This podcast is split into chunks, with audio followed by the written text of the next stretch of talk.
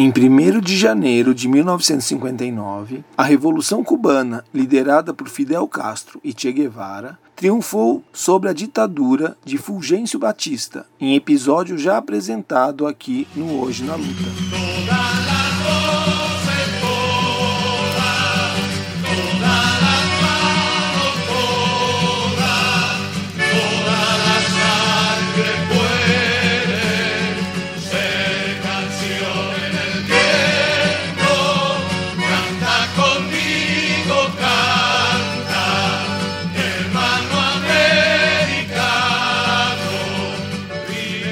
Passar dos meses, o novo governo foi assumindo contornos socialistas, desapropriando latifúndios de empresas americanas para realizar a reforma agrária e estatizando indústrias multinacionais para garantir a produção de insumos para os cubanos. Era o caminho encontrado pelos revolucionários para reduzir a gritante desigualdade social que assolava o país, em que 70% da população era analfabeta e a taxa de mortalidade infantil era imensa. O governo dos Estados Unidos da América começou a ficar incomodado com os rumos da revolução, com prejuízos impostos às empresas americanas e com a instalação de um governo socialista a menos de 200 quilômetros de suas fronteiras. Além disso, muitos dos cubanos ricos acabaram por migrar para Miami e pressionavam por uma posição mais dura dos Estados Unidos em relação ao que acontecia na ilha vizinha. Em 1961, os estadunidenses patrocinaram e apoiaram um grupo de mercenários que tentaram invadir Cuba, no episódio conhecido como Baía dos Porcos.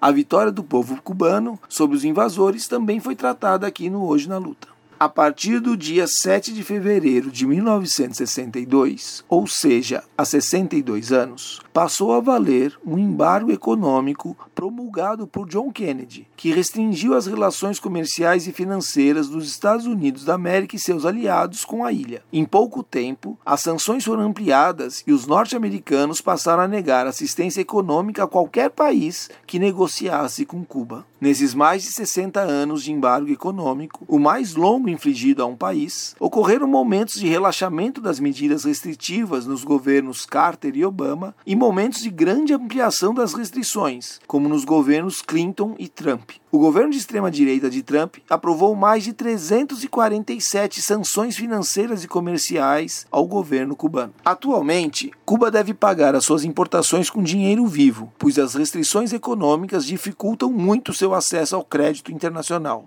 Um navio que atracar em Cuba é proibido de parar em qualquer porto estadunidense por pelo menos seis meses. Cuba não pode importar nenhum bem industrial que contenha mais de 10% de peças produzidas por empresas americanas. Empresas que negociem com Cuba podem sofrer sanções e serem proibidas de negociar com os Estados Unidos da América. Obviamente, muitas empresas e bancos evitam ter relações com a ilha para evitar possíveis prejuízos. Desde 1992, a Organização das Nações Unidas, a ONU, vota anualmente uma moção exigindo o fim do embargo econômico imposto pelos Estados Unidos da América. Nos últimos anos, foram mais de 160 países condenando a ação estadunidense e apenas dois países favoráveis: Israel e os próprios Estados Unidos. Para entender quão nefasta e desproporcional é a medida estadunidense, Calcula-se que as desapropriações impostas pelo governo revolucionário causaram prejuízos de 8 bilhões de dólares às empresas e empresários estadunidenses, enquanto que os 60 anos de bloqueio econômico já resultaram em um prejuízo de cerca de 150 bilhões de dólares ao povo cubano.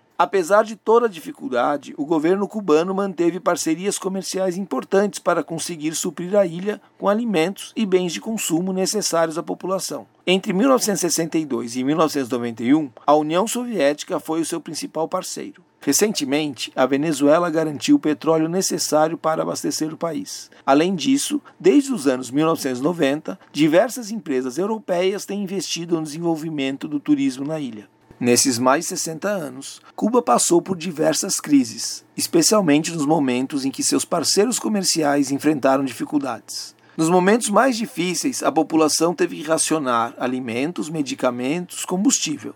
Entretanto, essas dificuldades não impediram que Cuba erradicasse o analfabetismo, que o país apresentasse baixíssimas taxas de mortalidade infantil e fosse o pioneiro em diversas terapias médicas. Um país que apresenta a maior relação entre profissionais da saúde por número de habitantes e um sistema educacional que atinge mais de 99% da população e não tem nenhuma criança dormindo na rua. O sistema de saúde cubano destaca-se tanto no cenário mundial que mesmo países muito mais ricos como o Brasil se beneficiam ao trazer médicos de Cuba para atender a sua população, como foi feito recentemente no programa Mais Médicos. Atualmente, o país enfrenta grave carência de alimentos e combustível, causando uma série de dificuldades à população. A recente pandemia de Covid-19 ainda cobra o seu preço. Apesar do país desenvolver suas próprias vacinas e de apresentar uma taxa de mortalidade relativamente baixa quando comparado aos demais países da América Latina, a suspensão do turismo por longo período debilitou ainda mais a frágil economia cubana. Todo esse sofrimento infligido ao povo cubano é ampliado devido ao bloqueio instituído pelo governo estadunidense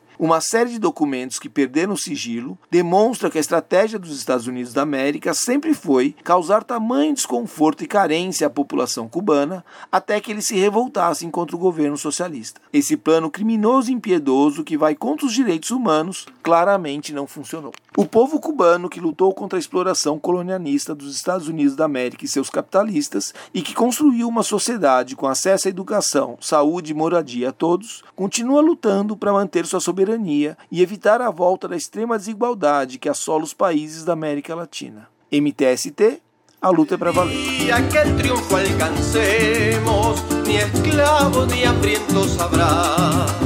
La tierra será el paraíso de toda la humanidad.